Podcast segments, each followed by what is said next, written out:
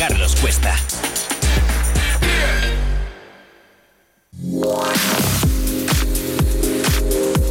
Vive en la mañana, Burgos.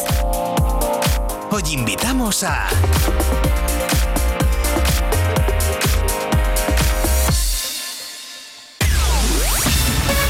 Pues cuando son las 9 y 9 minutos de este martes 13 de febrero de 2024 abrimos los micrófonos a un gran periodista, un profesional con una gran veteranía, criterio y objetividad y sobre todo muy respetado en Burgos y en Castilla y León, donde ejerce esta apasionante profesión. José Luis Guerrero, buenos días, ¿cómo está usted?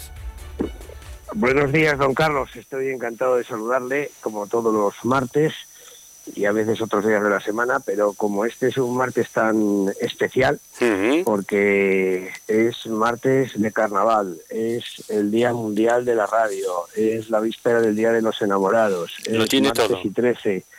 Lo tiene todo, es maravilloso. Sí, sí. No entiendo cómo se puede pensar en que la superstición diga que los martes y 13 son días malos. Yo la A mí me parece que puede ser un día formidable. a mí no me gusta esto que sean martes y 13, es una de las cosas que, que Porque bueno, usted será un eh, supersticioso, claro, como tanta otra gente que hay. Pero procuro tener todos los, somos. todos los botones bien, que no me falle nada hoy, porque sí, sí, sí, cualquier cosa puede pasar, ¿eh?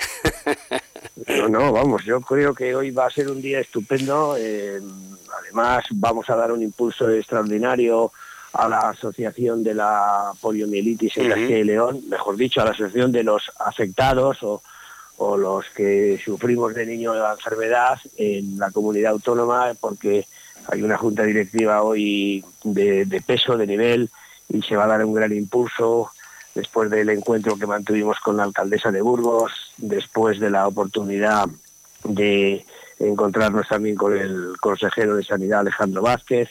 Eh, bueno, creemos que, que estamos encaminando bien la tarea de la asociación y al igual que otras muchas asociaciones que trabajan en favor de, de afectados, como puede ser la de ELA, que ahora mismo creo que es una de las que está más en boga, porque tiene mucho peso, mucha incidencia en la ciudadanía y, y bueno, pues porque también tiene una masa crítica de enfermos muy superior al caso de los enfermos de la polio, que ya somos muchos menos, fruto además de haberse erradicado.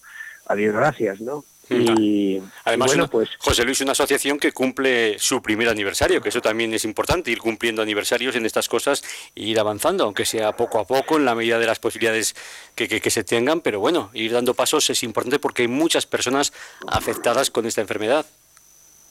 Así es, así es. Pero bueno, si le parece, don Carlos, Sí. vamos ordenando la, la conversación. Sí, pues- pues no sé por dónde y empezar. el Día Mundial yo creo que yo creo que el Día Mundial de la Radio sí se merece una reflexión, porque ayer yo veía en, en antena y por televisión a Luis del Olmo, que le hicieron un programa desde Onda Cero, una de las cadenas en las que él trabajó, y yo coincidí con él, de decir, en finales de los años 90, él dirigía protagonistas en Onda Cero, y yo tenía la oportunidad de dirigir Onda Cero en Valladolid y en, Castilla León, en el conjunto de la comunidad.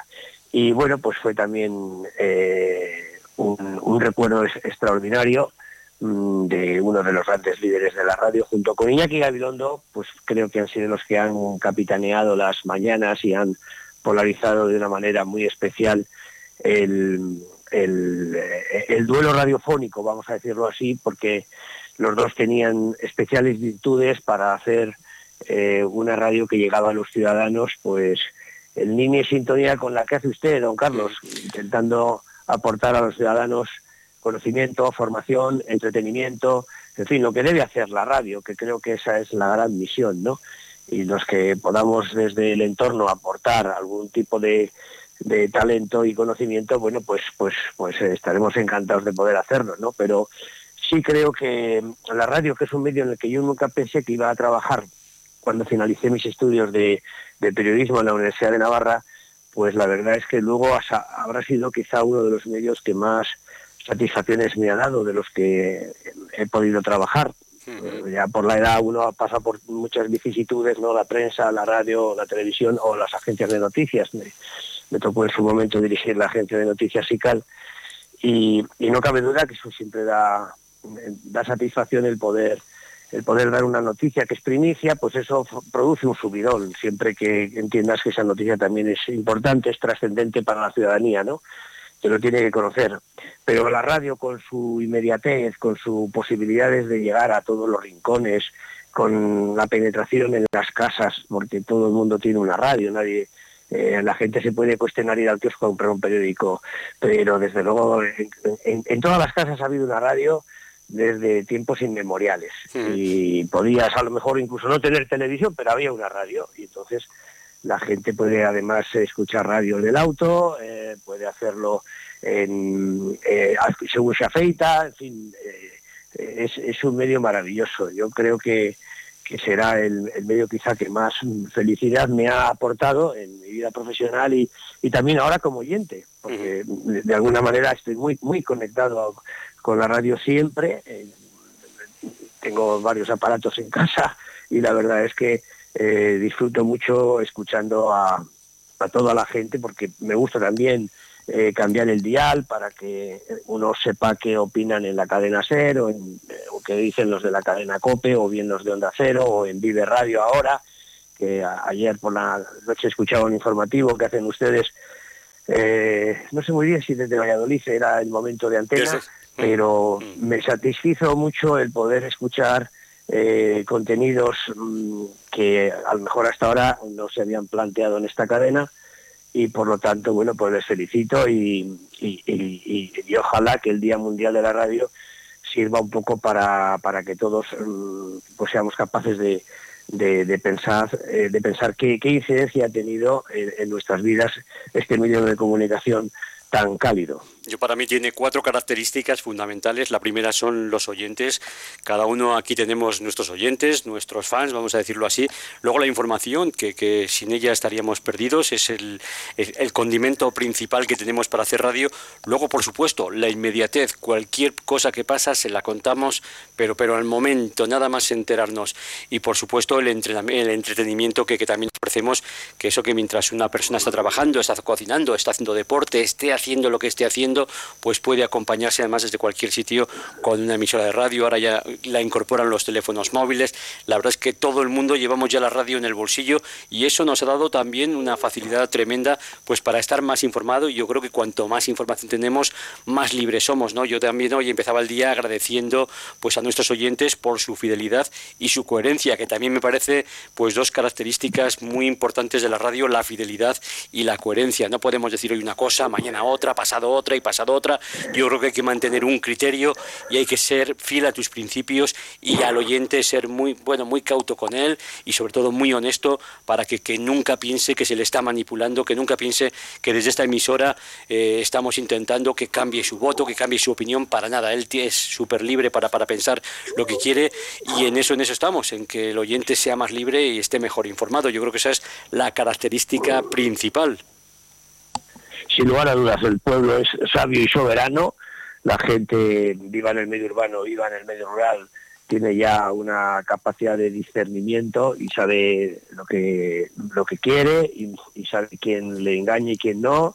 Y bueno, de alguna manera, con su, con su formación, con su conocimiento, pues puede saber a quién votar en unas elecciones, eh, sean municipales, sean autonómicas, sean generales, y por lo tanto se hace bueno aquello que dice que cada pueblo tiene lo que se merece. Normalmente en las ciudades suele ser así, pero bueno, también hay excepciones en la historia, no cabe duda. Pues agradeciendo a nuestros oyentes su fidelidad y su coherencia, vamos a comenzar también hablando un poco de, los temas del día. Yo, si te parece, había pensado hablar primero del campo burgalés, porque para mañana se prepara otra gran trastorada por Burgos con las, las asociaciones sindicales de Asaja, UPA y COG encabezando esta nueva protesta, que parece que, bueno, que ya cumple su primera semana y de momento no hay fecha de finalización. ¿Qué opinas, José Luis? Aunque ya hablamos largo y tendido el pasado martes de esto.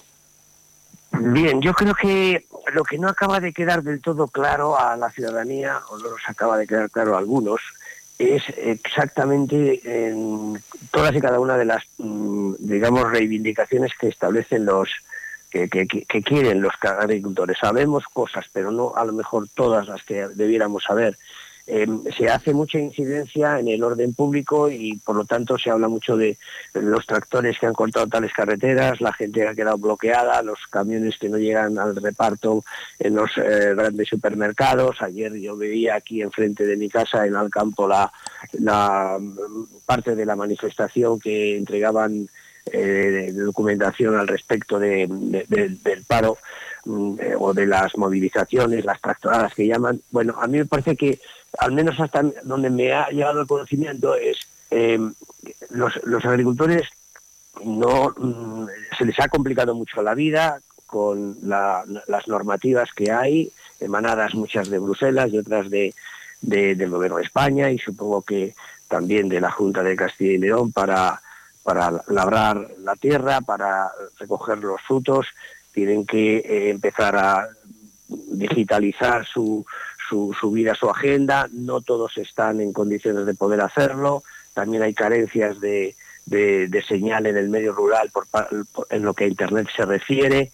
Entonces, claro, eh, el, agricultor acaba muchas veces teniendo que mm, eh, recibir eh, subvenciones para poder compensar el precio del mercado. Nunca o pocas veces le satisface la política agraria común.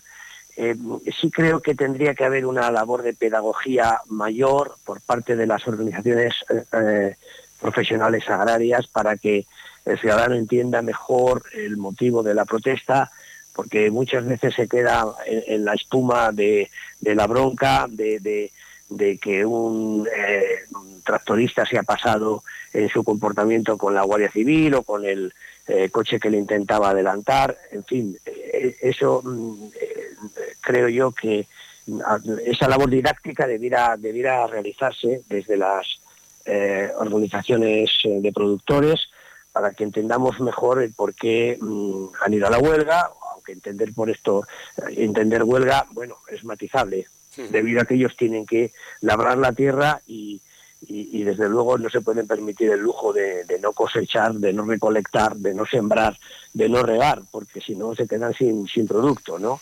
Ellos son eh, profesionales autónomos, son, dependen de ellos mismos y como otros muchos profesionales, pues eh, tenemos que eh, laborar todos los días para tener frutos.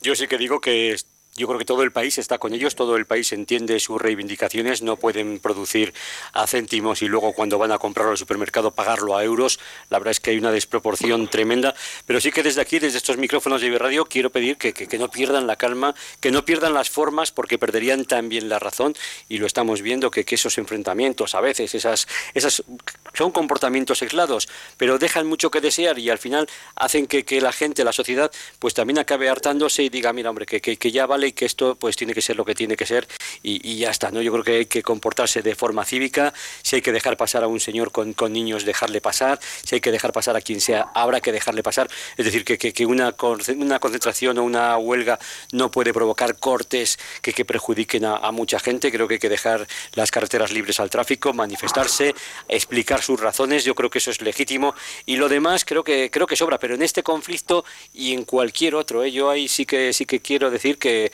que cuando una gente se pasa de, de, las formas, pierde la razón y, no me gustaría que en el caso de los agricultores pues pasara esto y ya llevamos, hoy vamos con el octavo día y esperemos que, que todo transcurra con normalidad y sobre todo mañana en esa gran tractorada convocada para Burgos, que, que, bueno, que no haya incidentes y que la gente proteste y se gane a la sociedad, que es lo que tiene que hacer.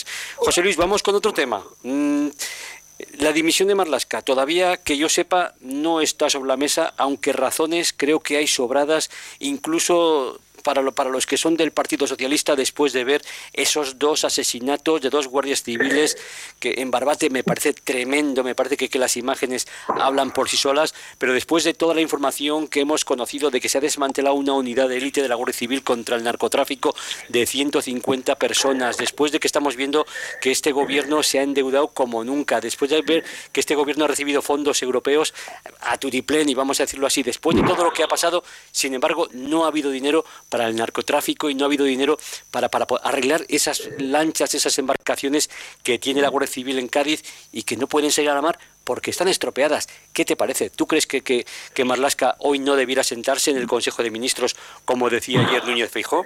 Vamos a ver, Marlasca mm, es culpable de que muriesen dos guardias civiles. Eh, mm, no. ¿Es responsable de la muerte de esos guardias civiles? Sí. Entonces debe dimitir, claro. Esa es un poco la, respuesta simple que le puedo dar. ¿Por qué? Pues porque la, acción de, la lucha contra el narcotráfico se vino abajo cuando el ministro Fernando Grande Marlasca cerró el, grupo de élite que, que trabajaba en la zona en la zona de Cádiz donde se han producido eh, estos hechos. Es decir, eh, eh, la Fiscalía alertó del descenso de causas por droga y señaló a, la disolución de la unidad OCON, así se llamaba, ordenada por el ministro. Y los agentes denuncian que no tenían material adecuado. Y hay uno que dice que compró él mismo su dron que ahora tiene en su casa. Y, bueno, pues eh, es evidente que hay una responsabilidad clara del máximo responsable que es el ministro del Interior en este caso. Ahora, yo tengo la impresión, diría que el convencimiento que para nada se va a producir la dimisión del ministro. Ayer ya salieron en tromba un buen número de ministros, entre ellos Félix Bolaños, eh, la ministra de Defensa Margarita Robles, en fin, alguna más, cerrando filas en favor de, de Marlasca, con lo cual, bueno, pues olvídese usted y pierda toda esperanza, aparte de que ya ha sido reprobado por la opinión pública, vamos, por, la clase política y, creo que también en buena parte por la opinión pública y sin embargo ahí sigue, ¿no? Y seguirá. José Luis, José Luis, yo creo, creo que la mayor reprobación que ha recibido, aparte de que ya ha sido reprobado varias veces en el Parlamento, fue en el funeral en, Pamplona el otro día, donde la viuda del guardia civil fallecido en Barbate se negó a que Marlasca le colocara una medalla. Yo quería poner el corte de, de Marlasca diciendo que no va a dimitir. No me planteo dimitir, vuelvo a repetir, son unos hechos gravísimos, dramáticos eh, que no van a quedar impunes, pero reiterar el esfuerzo importante en inversión en medios personales y medios materiales realizados durante estos cinco años es que habla de inversiones, habla de, en fin, yo creo que, que, no procede. Y luego no quiso comentar nada cuando ayer se le preguntó por ese comportamiento de la vida, creo que es tremendo, tremendo y que, y que bueno, y que un grupo importante también de guardias civiles y de gente que estaba allí aplaudió a la viuda. Bueno, hay que eh, entender el gesto de la viuda porque habría escuchado en casa más de una vez a, su marido en ese momento ya fallecido que bueno que estaban luchando con escasez de medios contra además eh, lo que sorprende de todo esto yo creo al ciudadano es cómo eh, los narcotraficantes tienen mejores medios recursos mejores barcos eh, mejores lanchas, mejores aviones a veces, mejores coches, mejores motos, que, el propio Estado. Es que es una cosa...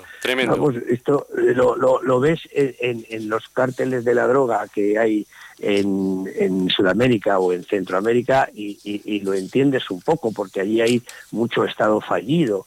Pero en un Estado de la Unión Europea como es España, que estamos, eh, como se ha querido siempre decir que somos la décima potencia industrial, se dijo en algún momento que podíamos ser, el 8, ahora no sé si estamos en el 14, pero bueno, estamos en, la élite de los países del planeta Tierra donde hay eh, 202, creo, estados, al menos eh, reconocidos en, Naciones Unidas bueno, eh, que aquí tengamos a, narcotraficantes con, mejores medios que, el propio Estado es, vergonzante para el propio Estado, es vergonzante y vergonzoso. Valen los dos adjetivos calificativos. No, no, no es razonable que eso pueda suceder. Eh, mucho me temo que si usted va, no sé, a Estados Unidos, no se encuentra esa situación ni, ni, en broma, vamos. Y, yo creo que en otros países de, la Unión Europea tampoco, eh, al menos los más avanzados, Francia, Reino Unido, Alemania, en fin.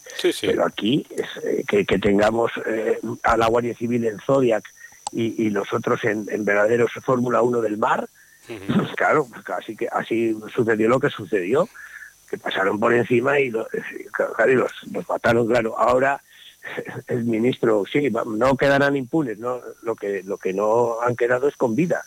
Eh, evidentemente que tomarán eh, a, los a los arrestarán a, las personas responsables y, les meterán un, buen número de años de cárcel, sí, pero eso a la vida no le va a satisfacer. Así es, vamos con, José Luis, vamos con un tema más local, un tema de aquí de Burgos, que bueno, pues que también ha levantado sus ampollas en los últimos días. La Sociedad Municipal de Aguas ha decidido subir eh, un 20% el sueldo a toda su plantilla mientras preparaba el incremento de la tasa a los burgaleses. Y atención que la revisión de categoría de los 73 empleados publicó alzas que en algunos casos llegaron hasta el 90%. Por ejemplo, el gerente ha pasado de cobrar 80.900 euros a 88.400, es decir, casi 8 mil euros más. Menuda subida, ¿no? Nos lo tendrán que explicar desde el ayuntamiento, los responsables. Nos lo tendrán que explicar los, los concejales del área, el vicealcalde, la alcaldesa, porque la verdad es que eh, si eso eh, esa noticia la, la, unes a la que hemos comentado en este espacio no hace mucho, la subida del precio del agua, pues la gente dice, hombre, vamos a ver, si hay que subir el agua porque hay que hacerla más higiénica, más depurada, más limpia, más saludable, pues lo entiendo, el que haya que pagar más, pero si lo asocian la subida de, del precio del agua al servicio municipal de aguas, a incrementos como el que acaba usted de apuntar, de un 20%, y de 80 se pasa a 88 mil euros anuales, pues la gente no lo acaba de entender. Y eso, pues eh, de eso acabamos tomando nota. Yo creo que es un tema importante, un tema que, atención, antes se la conocía como, como la gran familia, la Sociedad Municipal de Aguas, por todo el enchufismo que había, pero con estos temas yo creo que cuando ya estaba recobrando pues e, ese prestigio como, como corporación, como sociedad y como una empresa de, gestión de agua, donde de hecho podemos disfrutar de, una de las mejores aguas de España, pues sin embargo cuando vemos esto vemos que todavía hay cosas que, que, no se han arreglado y que, que no funcionan bien, pero cambiamos de tema.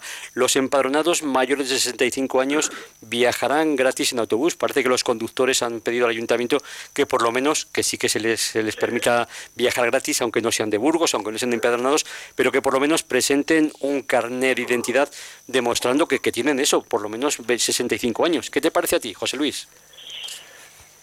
Bueno, yo no tengo, soy uno de los favorecidos. Efectivamente. ¿verdad? En la medida en que tengo más de 65 años, pero no sé si es del todo razonable, porque eh, estimo que mm, ahora tampoco el precio del autobús es exagerado y con la tarjeta del bonobús se pagan unos pocos céntimos que yo creo que cualquier eh, pensionista y cualquier persona mayor de 65 años lo puede abonar. Y aparte de eso, bueno, pues eh, hay gente que también puede ir caminando a los sitios en una ciudad como Burgos y ahora eso que es una medida saludable y nos recomiendan todos los médicos, lo de camine usted y beba agua, ¿no? que parece que es la solución a todos los males, pues eh, a lo mejor esto de que sea gratis eh, invita a más de uno a coger el autobús en vez de ir caminando, que sería una práctica más deseable. Bueno, yo creo que el ayuntamiento quiere favorecer a, a la gente mayor y por ese lado lo puedo entender pero creo que no pasaba nada porque pagásemos esa, eh, esas cantidades que ahora, que, ahora se pagan con la tarjeta del bonobús en línea con lo que paga cualquier otro ciudadano. Me parece que hubiese sido más eh, igualitario y más equilibrado. Yo es que creo que puede ser puede ser que he hecho piedras a mi propio tejado, ¿no? Pero pero creo que creo que las cosas gratis eh, luego tienen consecuencias a veces no deseadas. Yo además aquí en este programa, José Luis, hemos hablado de bueno de, comprar votos, de comprar esos siete votos para estar en la Moncloa y me parece que comprar a los jubilados pues tampoco me parece razonable y menos con, con cosas tan menores como estas que como tú dices hoy el billete del autobús es más asequible que, que nunca. La verdad es que cualquiera puede viajar por, por tan solo unos céntimos y luego hay que tener en cuenta que, que bueno que, que si alguien necesita ahora mismo son las familias, familias vulnerables, familias con hijos, familias familias donde no se come carne o pescado pues, o, verdura o frutos eh, porque no llega el presupuesto, porque los salarios son lo que son y sin embargo pues, pues a los jubilados que tampoco podemos decir que, que vivan en, la panacea, pero sin embargo sí que hay otra sensibilidad con ellos, pues estas medidas la verdad es que nos parece que, bueno que son populistas y que lejos de, ayudar pues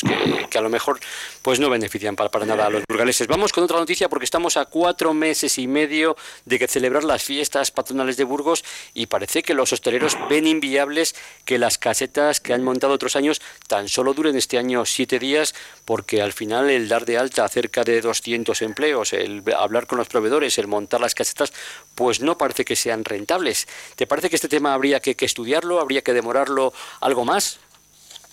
Bueno, se podría estudiar quizá algo más, claro, para que ese grupo de profesionales de, las empresas vinculadas al ocio y el divertimento en las fiestas puedan también tener su, su, compensación.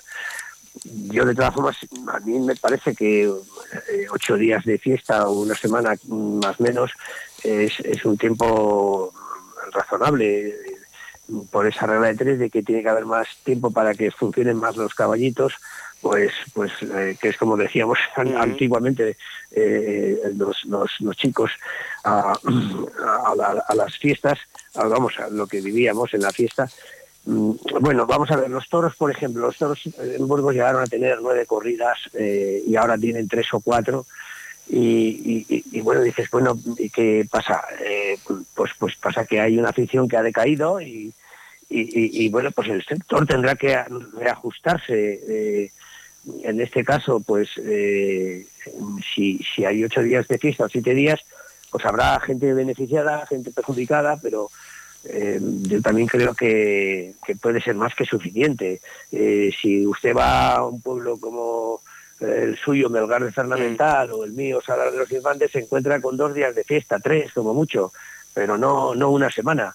y por eso no pasa nada pues ya está, pues los caballitos están dos días en Melgar, otros dos en Salas, otros dos en Breviesa y, los churreros y, por lo tanto no, no creo que se tenga que hacer más larga la fiesta para, para que un sector del ocio sea más beneficiado que otro, ¿no?